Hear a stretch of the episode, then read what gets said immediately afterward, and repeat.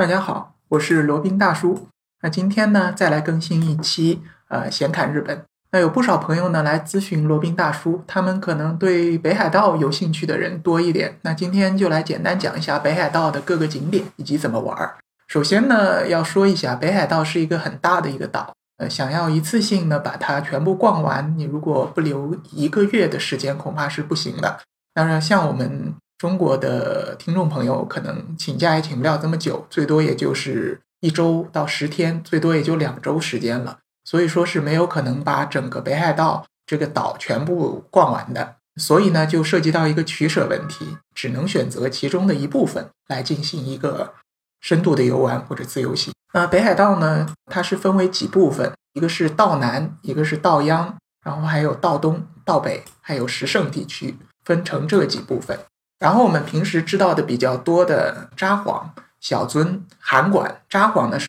属于道央，但实际它是非常靠近道南的。小樽和函馆呢都是道南，就是平常开发的比较多，然后旅游路线也比较完善的地方呢，都是集中在道南和道央的。然后旅行社开发的线路基本也都是以道南、道央为主，一般就是从中国飞到札幌，然后札幌这边看一看，然后再到小樽。看一下那个萧子馆，还有那个运河，然后再去洞爷湖那边逛一逛，还有什么什么什么一个叫什么新山啊，就是一个小火山，然后还有再跑到函馆看一下这个，据说是世界上三大夜景之一啊。基本上这样一个行程五到七天就可以满足了，这是一种比较成熟的。如果对于北海道是第一次去，可以考虑走这样一个路线。跟团也可以，自由行也可以。道南道央呢，它的 JR 路线和巴士呢也都是比较完善，所以说交通方面没有特别大的问题。那如果想要真正的这个体验一下北海道的这种自然风光或者深度的游玩的话呢，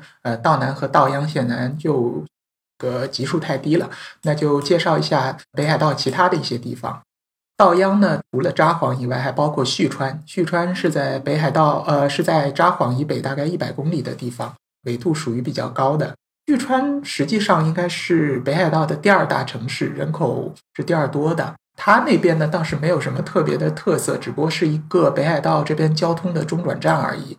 旭川周边呢有什么样的景点呢？有一个大雪山直胜岳。那个我们比较了解比较多的那个富良野美瑛的这个花田薰衣草也在旭川市附近。如果想要去富良野美瑛的呢，可以住在旭川市，然后这个去搭乘巴士或者自驾或者这个 JR 线路都可以到达。然后看这个薰衣草和看这个花田的话呢，最好住呃最好在夏天过去，七月份八月份，这样会看到比较盛放的花朵和薰衣草，非常的好看。罗宾当时去的时候呢，因为去早了，就是在六月初的时候去，那个时候花都还没有盛放，所以比较可惜没有看到。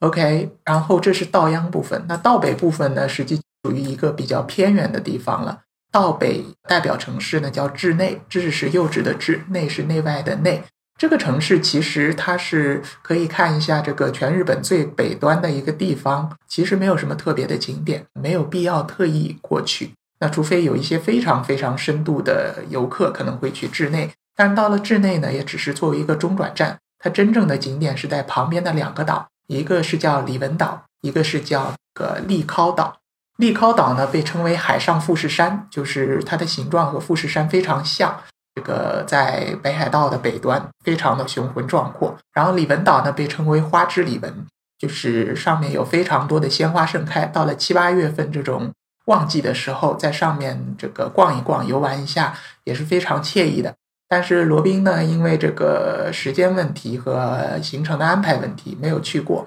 呃，如果谁有机会可以去的话呢，呃，希望可以来谈谈感想，或者发点照片分享给罗宾。道北说到这里，那接下来是讲道，接下来是讲石胜地。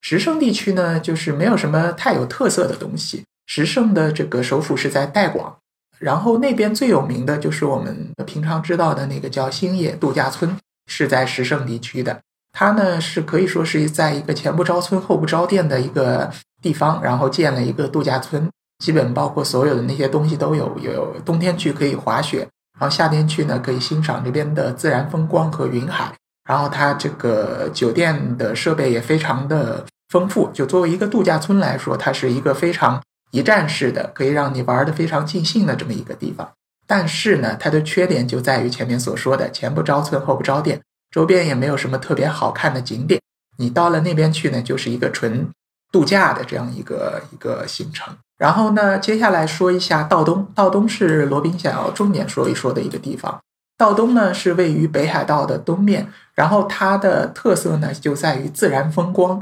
原始的自然风光非常的丰富。它呃最有名的，或者说罗宾觉得最值得一看的呢是三个湖，一个是叫阿寒湖，就是当初《非诚勿扰》的取景地，然后还有一个呢叫驱邪路湖，还有一个呢叫做魔州湖。阿寒湖呢，它是开发的比较早的，然后它的观光设施也是非常的完善，然后在那边是有很多的温泉酒店，你可以舒舒服服的泡汤，然后那边还有那个阿伊努族的民俗街，可以买一些小工艺品、木雕。然后阿寒湖它的风景非常的不错，上面还有游船，你可以搭乘游船去游湖。到了冬天的时候呢，上面还可以溜冰。然后接下来的两个湖，一个是驱邪路湖。驱邪路湖呢，它的一个特色就是在驱邪路湖的一个地方呢，它是因为有温泉涌出，然后四季呢都不会结冰，所以有很多天鹅在里面栖息。不管是在冬天还是夏天还是春春秋天，你都可以到那边去看到很多的天鹅。然后旁边呢还有一个天然温泉，是一个露天的温泉，可以如果有兴致的话，可以在那边泡一泡，一边泡温泉一边看天鹅，也是非常惬意的一种享受。然后另外一个湖呢叫魔州湖，魔州湖呢以前是全世界透明度最高的一个湖，呃，现在可能因为游客稍微多了一点，它的透明度呢被俄罗斯的贝加尔湖超过了，但也是属于世界上排名第二的透明度高的湖。它呢是一个类似于火山的堰塞湖，虽然是没有流进和流出的河流，但是它的河水是属于呃湖水是属于非常清非常清的。我们也很奇怪啊，它属于一个死水，但是是非常澄澈透明的。然后的颜色呢就是那种深深的蓝色。然后日本有一个对颜色的描述，就叫魔州蓝。所谓魔州蓝，就是那种深深的像蓝宝石一样的深不见底的这种蓝色，非常值得大家去一看。所以说，如果考虑去道东的话呢，这三个湖建议去看一下。那边它是有那种环游巴士的，就是可以在这三个湖之间穿梭。建议可以把阿寒湖当做一个基地，然后搭乘这种环游巴士，把这三个湖都看一下。然后除了这三个湖以外呢，在这个道东还有另外一个非常值得一去的景点呢，是那个知床半岛。